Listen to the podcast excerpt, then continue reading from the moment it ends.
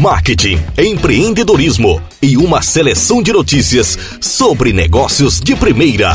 Podcast cidademarketing.com.br. Apresentação Thales Brandão. Cidade Marketing. As principais notícias sobre o mercado você encontra aqui.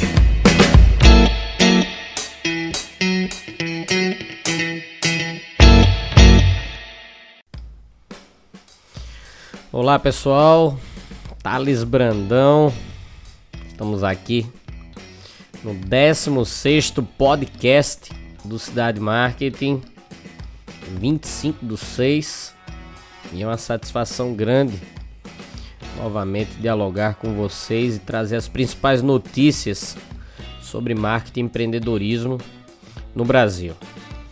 Estamos em uma época do Copa do Mundo, um momento importante para o nosso país. As pessoas se reúnem para assistir o futebol, se reúnem cercada de esperança para que o Brasil consiga êxito frente às principais seleções do mundo. Além disso, estamos também em um momento de festa, né? São João, São Pedro, aqui no Nordeste essa relação é rica, essa relação envolve as pessoas muito mais do que outros movimentos festivos do calendário brasileiro. Então a festa de São João no Nordeste com certeza é a que mais é conhecida e comentada. Né? A beleza e a tradição é evidenciada em todas as esquinas através das fogueiras, das reuniões familiares, da culinária popular nordestina. Eu falo um pouco disso na minha dissertação de mestrado, foi concluído ano passado, onde eu cito a transformação da feira livre antes, durante e depois do São João, né? As barracas se transformam, o sujeito passa a vender o coco ralado na hora, passa a vender o milho verde. E existe toda aquela movimentação da tradição e da cultura popular para transformar todos esses produtos em canjica, em pamonha, em pé de moleque, em milho assado, né? Um movimento fantástico. O Nordeste se transforma para acolher pessoas do Brasil inteiro para mostrar toda essa riqueza e transformação acolhedora do povo nordestino. Eu falo um pouco sobre isso, sobre empreendedorismo informal, sobre a cultura popular, no site do meu livro www.mandacaru.com.br, um livro que está disponível na Amazon, a principal empresa varejista, e que eu convido vocês a visitarem os meus textos complementares que são acessados pelo próprio livro através do QR Code, ok? E a primeira notícia que a gente traz é um caso polêmico que vem sendo distribuído no Brasil inteiro e no mundo, que é a questão de assédio, a questão de agressividade envolvendo brasileiros durante os festejos da Copa do Mundo. Então a Latam demitiu funcionário que aparece em vídeo constrangendo mulheres na Rússia. Esse não é o primeiro caso. Tem um outro caso envolvendo engenheiros, secretários, advogados, é, constrangendo mulheres na Rússia. O ex-colaborador da Latam, Felipe Wilson, que tinha o cargo de supervisor de aeroportos, que aparece um vídeo machista em que assedia três mulheres na Rússia, foi demitido pela empresa aérea. Felipe apareceu junto com um amigo e pede às mulheres que não falam português para repetirem a frase Eu quero dar Pip. para vocês. Ao final, os brasileiros comemoram a fala das moças, né? A gente entrou em contato com a Latam depois que descobriu que a empresa tinha demitido o colaborador. E ela mandou um e-mail para a gente e disse o seguinte: a Latam Airlines Brasil repudia veementemente qualquer tipo de ofensa ou prática discriminatória e reforça que qualquer opinião que contrarie o respeito não reflete os valores e os princípios da empresa. A partir deste pressuposto, a companhia informa que tomou as medidas cabíveis conforme seu código de ética e conduta. Essa foi a nota que chegou para a gente no portal Cidade Marketing. E, além desse vídeo, existe outro vídeo de assédio de brasileiros contra estrangeiras na Rússia que teve ampla divulgação nas redes sociais. Três dos homens que aparecem nesta outra gravação já foram identificados, estão sendo linchados virtualmente pela sociedade brasileira, que repudia também o ato agressivo praticado por esses brasileiros.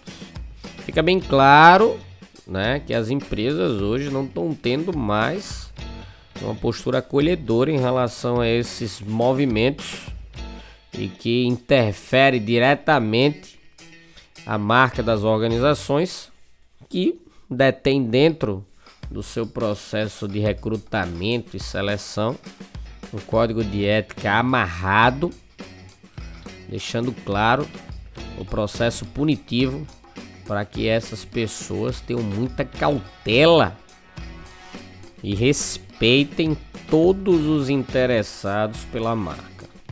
A empresa em si acaba sendo prejudicada porque o nome dela é que fica em evidência relacionado ao agressor. Agora vamos falar sobre tecnologia o Itaú, Unibanco e Samsung lançam campanha para promover o Samsung Pay com o slogan Deixa a magia acontecer.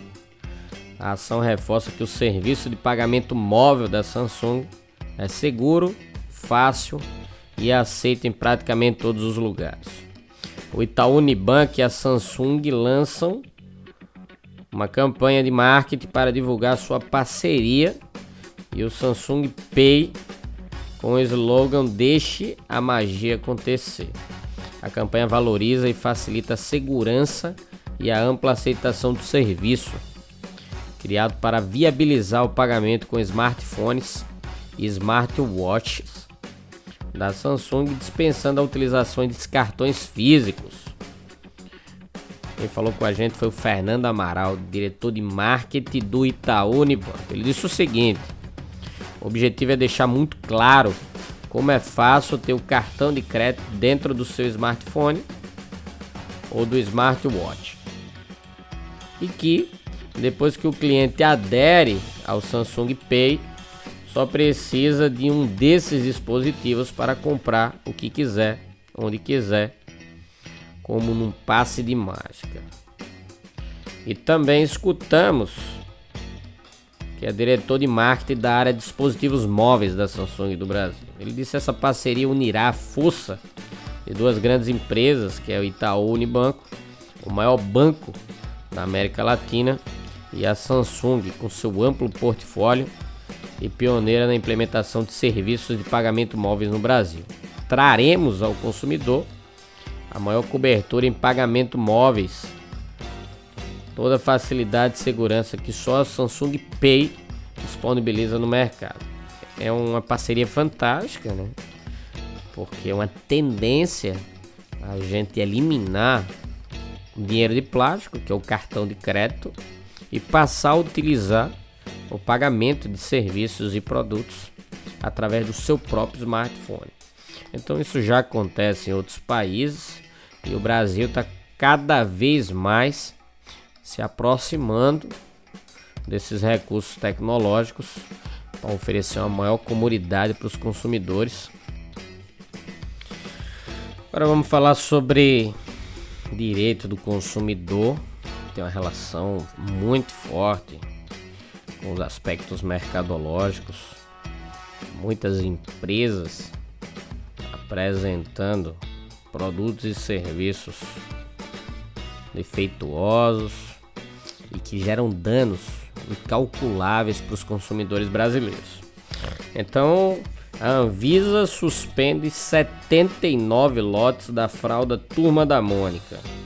Semana passada, a Anvisa determinou a suspensão desses lotes de fraldas descartáveis da Turma da Mônica tripla proteção, fabricados pela Kimberly Clark do Brasil.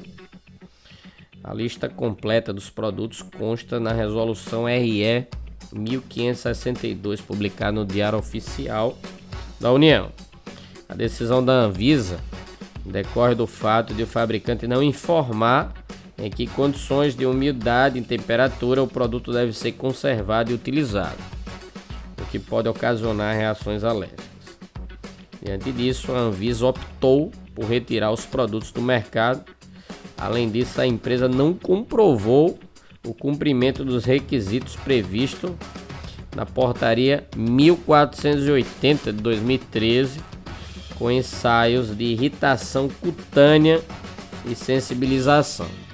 Então, tá aí um produto de risco para as crianças, já que provavelmente elas sofreram problemas alérgicos por uma falta de uma informação clara disponibilizada pela empresa. Uma outra situação investigada pela Anvisa trata-se do da pimenta do reino em pó quitano. Essa é muito conhecida e disponível nos mercados varejistas, onde essa pimenta que tem a validade de até 30 de nove de 2008, foi proibida pela Anvisa. O produto é fabricado pela General Mills do Brasil Alimentos Limitada.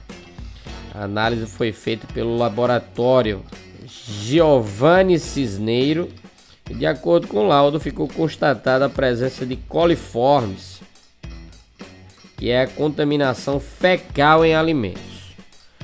Tá aí Cuidado aí com essa pimenta em pó que está proibida em todo o território nacional.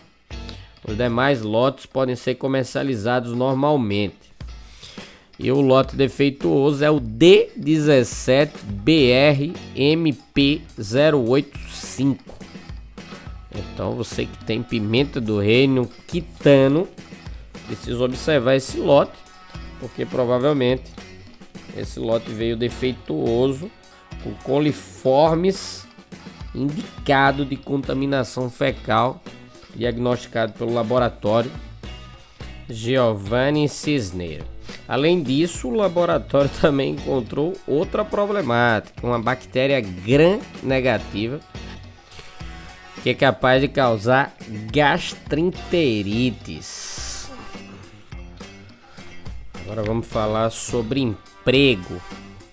O Brasil perdeu 1,3 milhão de empregos na indústria entre 2013 e 2016. A crise econômica em 2014, 2015 e 2016 levou a indústria brasileira ao menor número de desempregos desde 2007. No final de 2016, o setor empregava 7,7 milhões de pessoas 1.003 milhões a menos que o pico atingido em 2013, quando mais de 9 milhões de pessoas trabalhavam nas indústrias do Brasil. Os dados fazem parte da pesquisa Pia Empresa, foi divulgada na semana passada pelo IBGE. O gerente da pesquisa, o Jurandir Oliveira, os resultados mostram a queda substancial no emprego em 2016 retração anual foi a terceira consecutiva no número de vagas e teve uma intensidade menor que a de 2015. Um outro ponto relevante da pesquisa é que outro dado que mostra a crise no setor é a queda no número de empresas que chegou a 323,3 mil depois de quatro anos seguidos de retração. Em 2013, o Brasil tinha 334,9 mil empresas ativas na indústria. Entre 2015 e 2016, a redução do número de indústria de extração de minerais não metálicos chegou a mais de um quinto, representando 21,02%. Por outro lado, as indústrias de manutenção, reparação, instalação de máquinas e equipamentos tiveram um aumento percentual de 3,62 no número de empresas ativas. É como eu já citei em outro podcast, o impacto da tecnologia está influenciando de forma assustadora nas empresas brasileiras, em especial no segmento de indústrias. A tecnologia que não tinha chegado ainda no Brasil já começa a se instalar alterando todo o processo produtivo e reorganizando seu capital humano, fazendo a transferência de pessoas por máquinas. Agora vamos falar de marcas. Uma marca que representa o Nordeste e que tem um grau de relevância muito grande no mundo inteiro, comemora 80 anos. A Pitu, uma das maiores indústrias de cachaça do Brasil, chega a 80 anos de história. Né? Isso é fantástico para uma marca. Em 2018, a mais querida dos nortistas e nordestinos completa oito décadas, com muitos motivos para celebrar. A empresa está em uma sua terceira geração de gestores e mantém os pilares da família nas relações diárias planejamento eficiente na sucessão familiar do negócio, os investimentos contínuos em inovação tecnológica, programas de sustentabilidade e ações de marketing garantem a qualidade do produto e reflete no posicionamento da marca diante no segmento. A Pitu é a aguardente mais consumida nas regiões norte e nordeste. A segunda no mercado nacional e a líder absoluta na exportação de cachaça há quase três décadas. A companhia está entre as 20 marcas de bebidas destiladas mais produzidas do mundo, comercializando em média 98 milhões de litros de cachaça por ano, das quais 2% representam as vendas no exterior. Neste ano comemorativo, a Pitu está concluindo a instalação de três tanques de aço inox com capacidade para armazenar 21 milhões de litros de cachaça. E isso soma um investimento de 15 milhões de reais, que aliado aos 13 tanques já existentes, irão ampliar expressivamente o armazenamento da cachaçaria, passando de 30 milhões para 51 milhões de litros. A Pitu também investiu recentemente um milhão na equalização de seu tratamento de efluentes em novos equipamentos de maior eficiência com a melhor reciclagem de resíduos líquidos e sólidos. Para somar essas estratégias mercadológicas de comemoração, a marca Pitu lançou uma edição especial de sua tradicional lata de 350 ml da Branquinha, com layout especial de aniversário que traz referências de produtos e materiais gráficos da época da criação da cachaça. Então faz um resgate histórico fantástico. A imagem da embalagem está disponível lá no Cidade Marketing, dando uma estética retrô à embalagem. O acabamento fosco e a aplicação de um pantone dourado mostra o quanto uma marca com oito décadas de vida consegue se manter com espírito jovem. É, Pitu é fantástica. Quem visita o Nordeste, em especial os bares, as regiões praieiras, é possível perceber como o nordestino é apaixonado pela marca da Pitu e grava a marca, o símbolo, a estrutura visual nos seus bares, nos seus carrinhos de venda nas praias e é um movimento que atrai muitos consumidores. Tá de parabéns a marca da Pitu pela estrutura familiar, pelo planejamento de sucessão dos seus administradores e pela qualidade entregue para garantir a manutenção de uma marca que continua viva e assinando 80 anos de história. E para finalizar o podcast, vamos falar sobre Copa do Mundo. Uma pesquisa que revelou quanto tempo um torcedor trabalha para comprar a camisa da seleção de futebol. Uma pesquisa fantástica que afirma o seguinte: o alemão trabalha 11 horas para comprar a camisa da seleção e o brasileiro 48 horas. São poucos os eventos capazes de mover a concentração de tantas nações juntas como a Copa do Mundo, que já contabiliza mais de 2,4 milhões de ingressos vendidos. Os jogos reúnem 32 times de diferentes nacionalidades que, muito além da distância geográfica, também possuem realidades distantes. Ah, o recente levantamento comparou o salário mínimo dos países participantes da Copa do Mundo com os preços da camisa oficial da seleção, apontando a quantidade média em horas de trabalho necessários para a aquisição do produto. A maior discrepância está entre os países pesquisados, a Nigéria e a Austrália.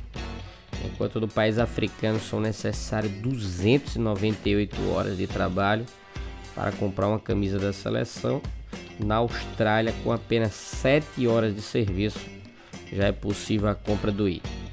No ranking das seleções que precisam trabalhar menos para adquirir a camisa oficial, a França e a Inglaterra vêm em seguida, com 9 horas de trabalho, seguido da Bélgica e Alemanha, países dos quais os habitantes trabalham 10 e 11 horas para ter o equivalente ao preço do item, respectivamente. Apesar dos países europeus apresentarem, no geral, menos tempo necessário de trabalho, a Rússia está à frente com a média de 67 horas de trabalho necessárias para a compra da peça. Não é só para itens supérfluos que o assalariado brasileiro trabalha muito para poder consumir. Levando em consideração o salário mínimo de 254 reais, em média 384 no preço da cesta básica e 68 horas de trabalho seriam necessárias para obter o produto. Já um celular de categoria intermediária, com preço médio de 700 reais, o brasileiro precisaria trabalhar 123 horas para adquirir esse produto. Tá aí uma pesquisa interessante que revela a capacidade de poder de compra do consumidor num período de Copa do Mundo e a dificuldade do brasileiro que ele tem para comprar uma camisa oficial do Brasil. Camisa esta que está em torno de 250 reais a 300 reais uma camisa oficial na internet.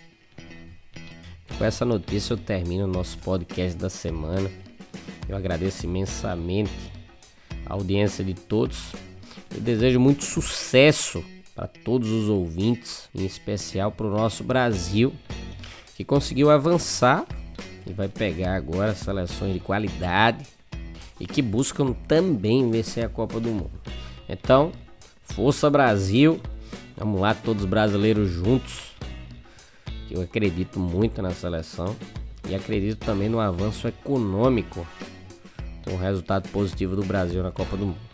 Muito obrigado, um grande abraço a todos uma boa semana.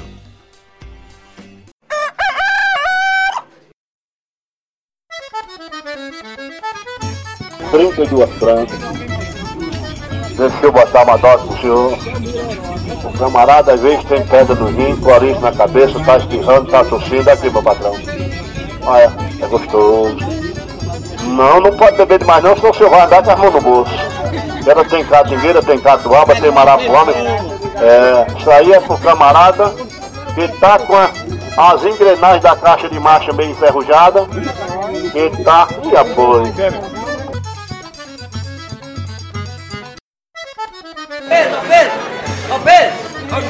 O despacho! Tomate, cebola e pimentão de um real. É o balaião de um real. Moça bonita não paga, mas também não leva. Para levar tem que pagar, tem que trazer ó, o din-din.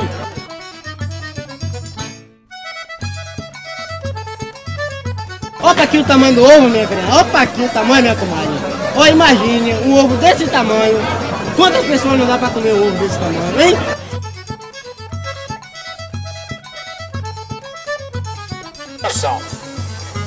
Arranjei uma namorada toda metida faceira. Ela dizia, amor, quero coisa de primeira. Eu voltei pra trabalhar vendendo roupa pela feira. Eu voltei pra trabalhar pulando roupa pela feira. A feira de São Joaquim, a melhor feira que há. Você encontra o abalá, você encontra o acarajé, o camarão você vai encontrar. Um festival cercado de atores atuando em um cenário de teatro cultural e comercial.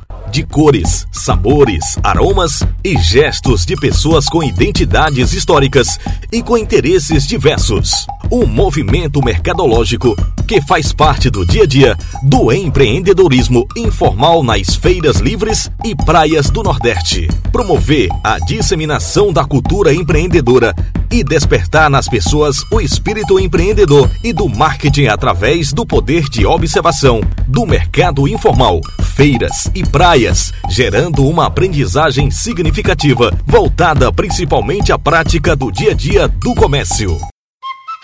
Qualidade da sandália macia, é confortável e ainda é elegante a sandalinha. Cores do verão você só encontra aqui hoje, viu?